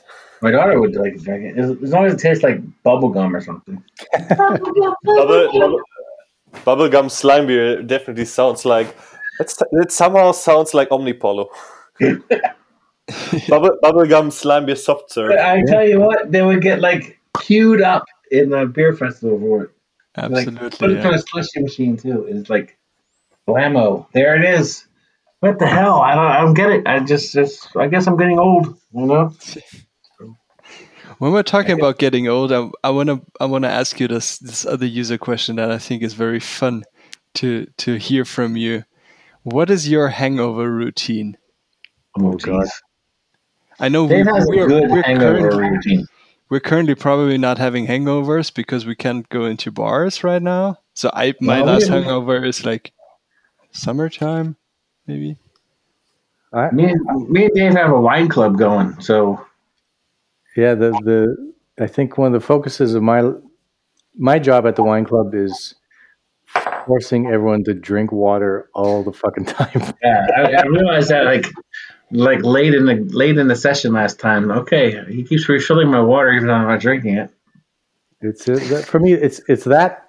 So loads of water while you're drinking. Even though uh, I I suck at it actually when I'm out and like having fun and drinking beer. It's not like I'm thinking about drinking water, but But when I caught on, when I caught on to Dave was like giving me water because he was doing it out of the love of his heart and care for my hangover I'm gonna have. with with your like- twins and I'm like, hey Dave, what about your hangover vitamin regime? And he went and got a bunch of things, and everyone else in the wine club, we all got a Big dose of, of formula, different kind of vitamins and Canadian men's formula vitamin stuff and some Japanese vitamins and stuff. So it's uh, I wish I could say my wife is a nurse in the ER and I get the IV, I get a saline solution IV every time I have a, a hangover, but it's not not true. So you're you're in for the pharmaceutical stuff. No, I'm just uh, no. I pretty much wallow through it like a shit. you just suffer through it. I, I, my wife knows if I'm going. I, I do it very rarely now because we have twin babies and I'm almost fifty. You know, so it's like she knows if I tell her I'm going to go out and drink tonight with my friends, she knows that tomorrow's going to be a goner. And I'm going to be pretty much useless. And uh, sometimes the day after. And I, I don't know. I think Dave feels sorry for me because he knows I have my pain the next day. Oh, because, only because my hangovers are insufferable, and if I had to deal with a family on top of that, I I just would never drink. so I'm yeah. actually I'm actually amazed that you still. Four month old twins and a nine year old nine year old girl and a wife who wants to touch him and all sorts of shit going on around you. Yeah, it gets it. You really. Do you guys have kids? Yeah, I got I, I have my first daughter in Hey, October last congrats. year. I got two boys, Oh man, so nine and seven. Yeah. Yeah. How's how's the nine year old treating you? What? Sorry. How's the nine year old treating you? Uh, he's uh, yeah, he's more soft guy. The six, uh, the seven years old is more a harder, harder guy who tries try to punch all the time and stuff like that. So Yeah, I have one boy. I have one boy and two girls. But my nine year old daughter, she's sitting right behind me. She's a real smart ass. Kind of like personality, but she's uh, she can be really difficult. All right. Um, no, I'm not. no, I'm not. i'm Not. Thank you for the attitude. So all all of the internet now knows that she's not having an attitude. hmm, That is for sure. she's definitely confirmed that. Yeah, absolutely. So um, let's let's get towards the end of this episode. Um, towards the end, we have ha- some kind of a routine that we do with our guests. Uh, we call it the one-shot questions. Um, we ask if like a yay or nay question, basically. Um, but your answer can be a single word, or you can make it a uh, Freigeist Sebastian Sauer style um, episode. um, answer if you wanna do Okay. that. So I should have had. Um, either of you can answer, uh, either one or both, whatever you want to do. Which beer style would you be as a if you describe yourself as a character?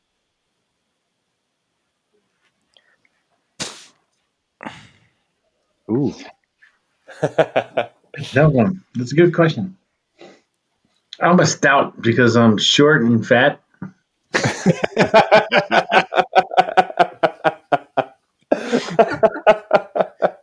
But I'm not dark. That's a hard one. I'm not dark. I, I'm I'm a pale ale. Dark, dark sense of humor. I'm a pale ale because I'm light and white and uh, pretty easygoing, approachable, uh, North American. um, yeah, That that that's good. We had a good laugh there. so next question: How do you prefer your stout, with or without adjuncts? Unmolested. that's funny. Unmolested. That was a, a debate we were having with the sales team because for ex- products coming out of the uh, the rack houses, as we were talking about earlier, um, we want to have a series that are just base stouts that are aged in different types of barrels without any bullshit in them. We, we want to call that series the unmolested series Those adjuncts. And the sales, sales team said, "No, we can't sell that one." I would I would like to see that. Yeah, I mean, yeah, that's that's a different discussion. Slightly molested is okay. I'm uh Everyone gets a little bit. I'm, I'm a. There's nothing to do with adjuncts or not. I'm like a below six percent stout guy. All right. Oh, so session stouts. exactly. Uh, yeah. Sensible stouts, as uh, my good friend Jake, who, who used to work at Buxton Cloudwater, would always say. We need to have sensible, more sensible stouts. That's I actually had, had had had one of these two days ago. A sour cherry raspberry stout with six point six six percentage. That was pretty good. Yeah, oh, yeah. I'm, I'm having a my first solo stout in probably two years. I'm drinking cheap lunch, which we made with um, track. That's a great one. Nice. and I'm I'm loving it. Actually, it still tastes quite peanut. It was a peanut butter chocolate thing, uh, which was a pain in the ass to make because we used actual peanut like flour, like um, Mhm. crushed, crushed pulverized peanut, and it was just a nightmare to deal with. But it it comes through in the product and it's nice. But Jesus, I'm halfway through this thing and I just feel the fucking effects of a 14 I got- percent beer. Jesus. I got the, what's the other one we made? Nitro hot chocolate. Mhm. I got one of those downstairs. Really? Oh man. So that's that's why. I mean, it has nothing to do with. I, I like drinking, but I do not like getting drunk. I ain't getting drunk, but I love drinking. let's let's jump to the next question. If you were only able to drink one beer for the rest of your life, which beer would that be? House party. I, I want to say house party, but I don't want to sound like a like a Lervig Homer. House party because it's it's it's it's got the lager crispiness and it's got the fruitiness, IPA stuff going on. And you don't get bored of it. it I, I, I do really love house party, but I, I want I want to I want to give a props to another brewery. So I would say, oh God, oh, you mean other beers than Lervig? Okay. no no I only want to do this. So I I, I So think you're pol- you're polite. You're Canadian. You're always polite, right? ta- Olander, exactly. Olander Brow. I would say ta table beer from Kernel. Hmm. Oh, nice. It suits it I would suits everything. say I would say Paulaner. yeah, there you go. Very political answer. You you don't have to please us Germans. You can be you can be honest. Schlossbrau. Schlossbrau. Is that a beer? Schlossbrau. What? Schlossbrau. Is that a beer? Schorsch. Schlossbräu. No, no, Schor Schorsch. Schorsch. Schorschbrau. Yeah, Schlossbrau. yeah. From Mossbach. No, from uh, The guy the guy who brews like the fifty percent Meinberg. beers. Meinberg beer. The brewery in Meinberg. Yeah. yeah, he brews fifty percent up beers, right? Mm. Yeah. he's, he's a crazy guy. Kolsch, Kolsch beer. I do a, a ter- Tegernseer, or how do you say? Tegernseher, yeah. Yeah, I love Like a fine Dortmunder. A fine Dortmunder. Ah, no, we don't like anything coming from Dortmund. Another Dortmunder. And an Alps beer. Fuck, fuck We Dortmund. were out here at a brew pub the other day. How was that? Pretty fucking boring. Delta? It was good. It was the style. Alt beer. Look at your attitude now. Yeah, yeah. That's, that's what I wanted to try, uh, want to try to say. You say fucking and then say your daughter's rude, man.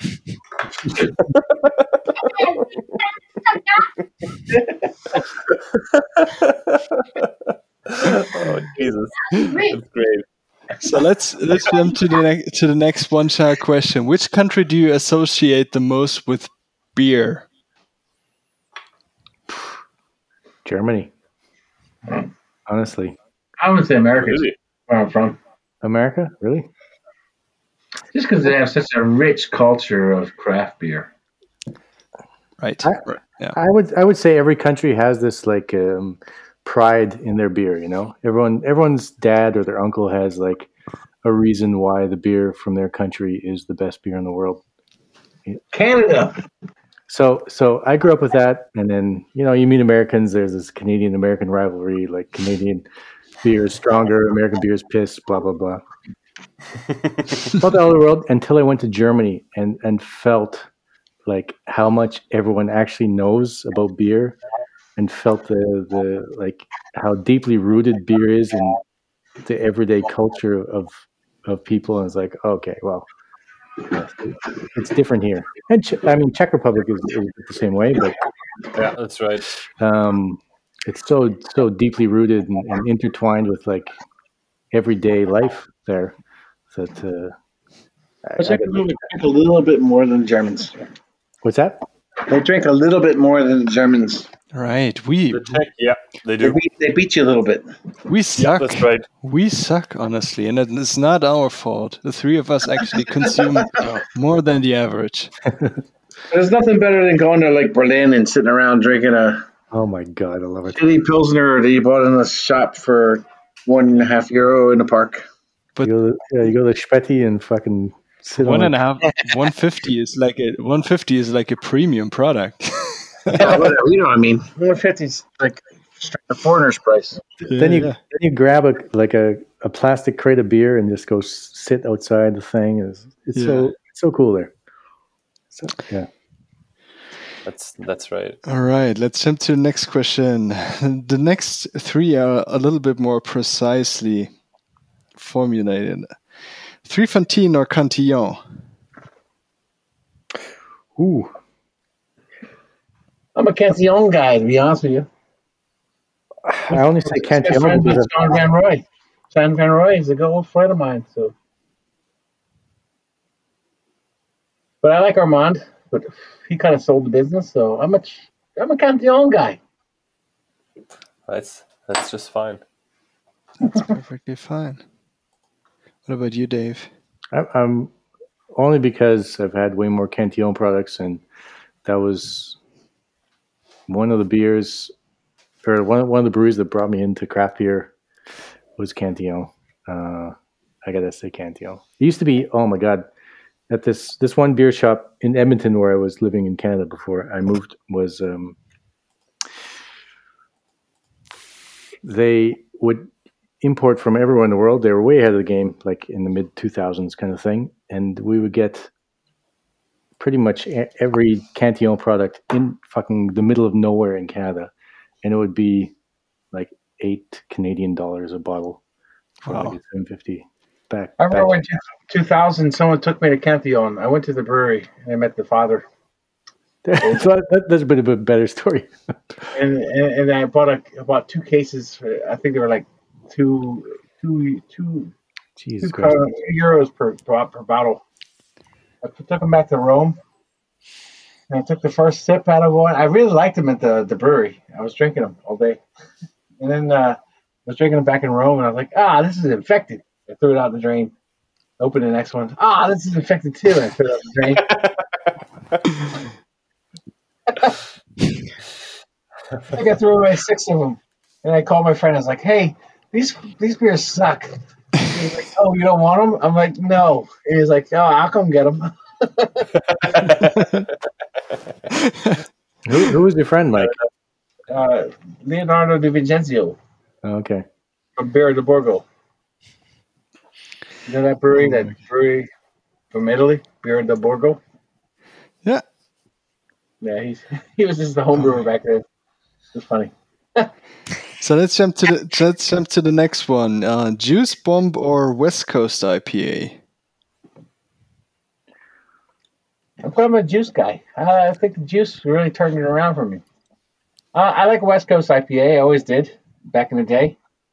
I still love them. But uh, the juice thing really kind of kicked off a new spark, a new little taste of hops that I really crave. You know, and uh, Yeah, I, I, feel a bit bad for saying it in some kind of a way, mostly because of uh, in my head I'm thinking about um, Boneyard Brewery. The guys Yeah. there would not like this answer. The brewery in, in Oregon, like old school West Coast guys, but yeah, it's the juice is good. It's just fucking easy to drink, and a great one is this like unlike any other beverage, you know. Right. We actually have a like we actually have a West Coast IPA like hype currently going on in Germany again. So a lot of breweries are brewing it again. Nice. And ac- and actually West Coast, Dave. and actually uh, a brewery in uh, in up north Germany, Wittorfer, uh, are brewing a beer, a West Coast IPA, together with us, like a digital collab. Okay, but all right. So, wh- what's the secret to a good West Coast? Uh, uh, we don't know. We just we just got a we just got a text message saying we like just do you, designed the label, so we don't know what it will taste do you like. want- Ah, you that's, wanna- it's all right. Uh, uh, Henning asked us, uh, should we put some Galaxy in there? We were like, yeah, of course. Put some Galaxy in there. Galaxy does good. Okay. Oh, well, not always. I'm, I'm, I'm not a huge fan of Galaxy. Dave loves it. It's just like rotten mango to me. Yeah, it's. I think it's a Galax Galaxy Citra West Coast IPA Pilsner malts only. Perfect. yeah, we got the we got a big picture of the Oval Office on it, and with the red Donald Trump cap saying "Make West Coast IPA great again." Nice. Nice. I like a red IPA. I like an old school. Yeah, right. That has Oh yeah, that's right. that has like totally disappeared. Or, Yeah. or Nobody wants caramel malt anymore. a black IPA. But Saw, Black uh, Cloudwater. Cloudwater released one today. Uh, Cascadian Black yeah. IPA. Cloudwater released like, Like three, three different Triple versions. triple black IPAs. Yeah, Ten Yeah, percent. there there are a couple of black IPAs popping up as well in Germany. We we recently got one from True Brew from Munich. Uh, Trash Metal Cassette, which is a black black IPA as well. It's waiting in the fridge for me, so we'll We should make a black IPA, Dave. We should just do it again. I'm in. I, I, one of my it. one of my favorite nostalgic beers is Stone Sublimely Self Righteous Black IPA. It was uh, it was perfect.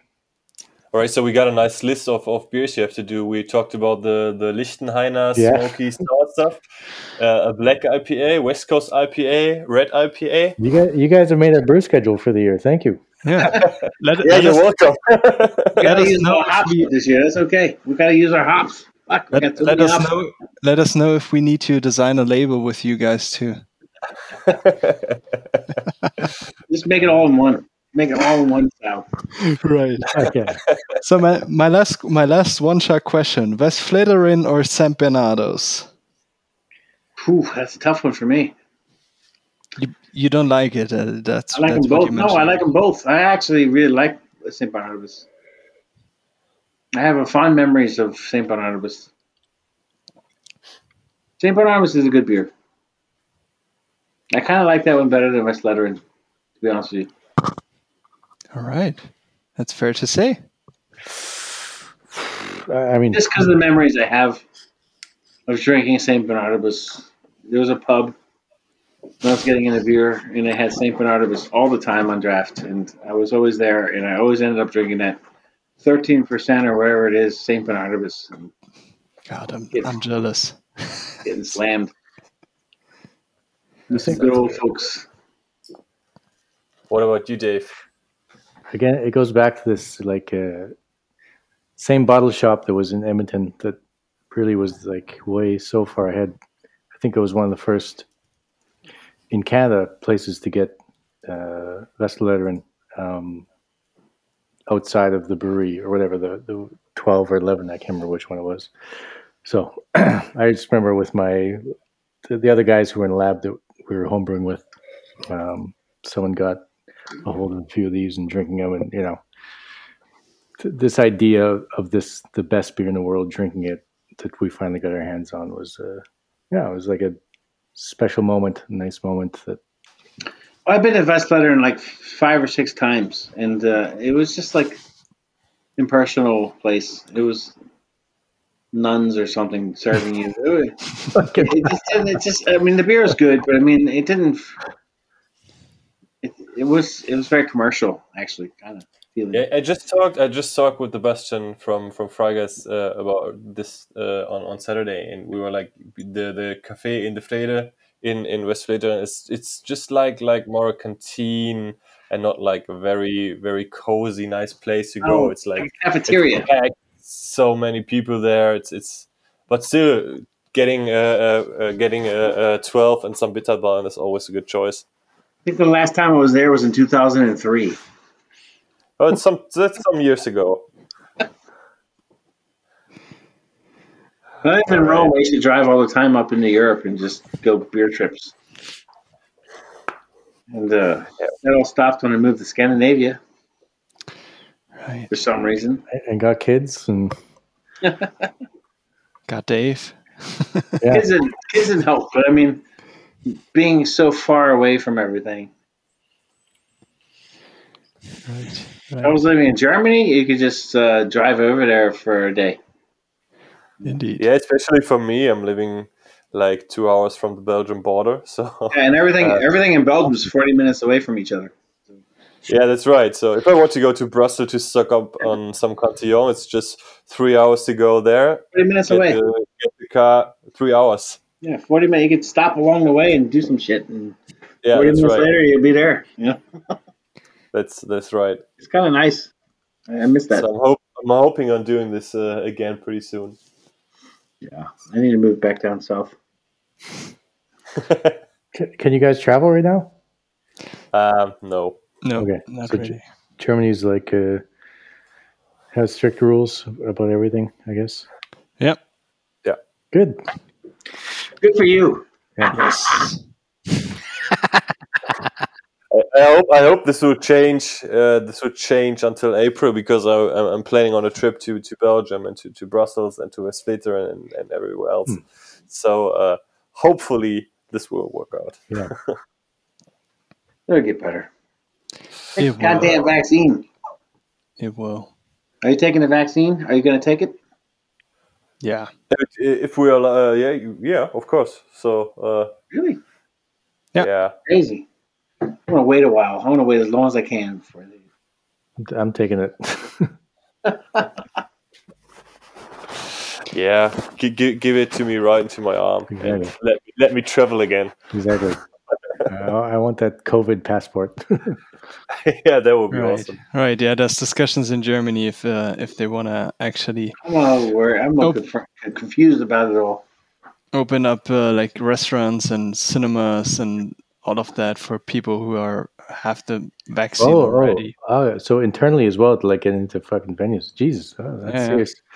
That's that's pretty funny because the people who get the vaccination as first are people above 18 years old. I don't see them going to cinemas and pubs. I do. yeah, may, maybe. All right. Well, well, well, thank thank you very much for for taking so much time for us today. Uh, uh, that was a great great fun evening for us. Um, I hope you had some fun too. Uh, Yeah, this was great. I had I- like a I had a, a serious moment of panic midway through my wings when I was like, "Fuck! I got to goddamn do some some kind of appearance right now." But it was uh, like you guys set out at the beginning of the thing, super casual and nice. awesome. Yeah, that's the way we want to, to, to do it. Just just like like we were hanging hanging out in a bar, having some drinks, talking about this and that. So no what scripts. like no, yeah, this is better than hanging out at a bar because I'm at home. yeah, you can you can go right right to your bed afterwards and don't have to travel somewhere. All right, it was it was great great to have you. Uh, I really enjoyed talking to you. It was it was a real pleasure. Likewise. And uh, thank thanks again.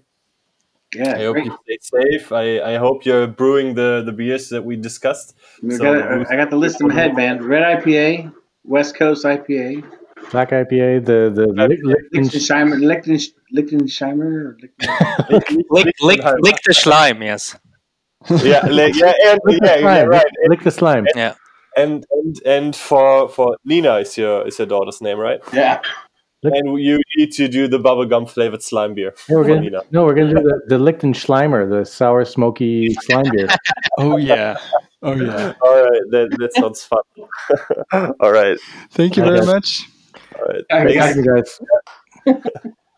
and Take- hopefully see you sometime soon on some beer festival. For sure. Awesome. It'll be great. So, kurze Abmoderation hier. Ähm, was haben wir noch auf dem Zettel? Erstens, Bier- und Bierwerbung. ähm, Gibt's, da, gibt's da irgendwas, was man äh, erwähnen ja, müsste? auf jeden Fall. Was Bier und Bier äh, ist, ein, ist ein Das ist dieser Wahnsinn. neue ist Shop. Ein, äh, der ist relativ neu, der Shop. Und ähm, die haben eine Menge, eine wirkliche Menge an äh, Lerwick-Bieren bei sich. Ich glaube, die haben auch gerade äh, so, ein- so ein Pack.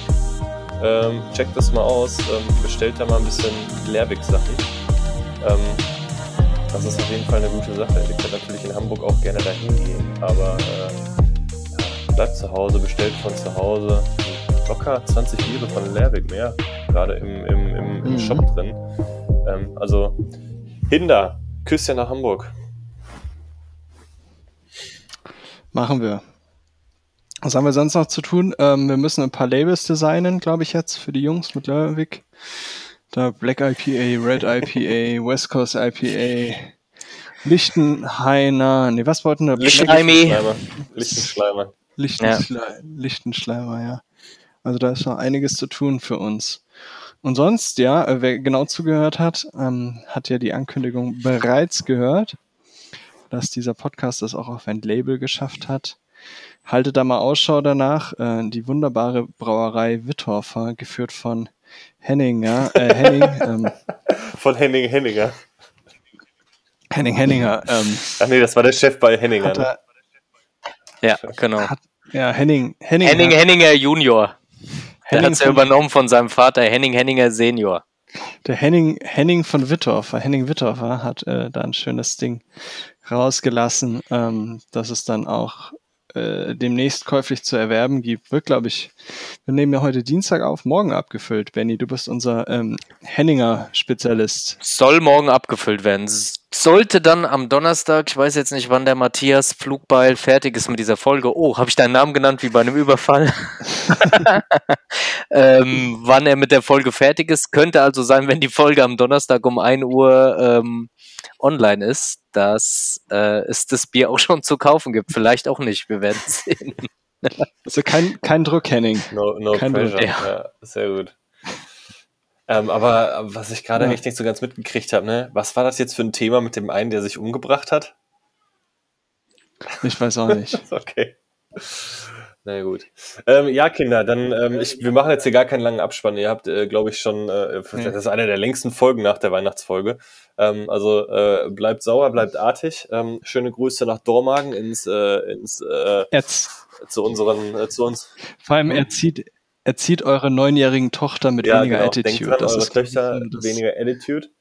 Ähm, Machen wir jetzt eigentlich immer Mütterwitze äh, nach Dormagen am Ende, die weggepiept werden? Oder war das ich habe nur eine einmalige hab keine Sache? Lust, irgendwas wegzupiepen. Das können wir beim nächsten Mal wieder machen. Okay, perfekt. ja, nee, passt. Lass mal, lass mal jetzt hier Feierabend machen, ihr kleinen Schwänze. Also dann, besten Dank fürs Zuhören. Tschüss. Tschüss. Schönen Abend noch.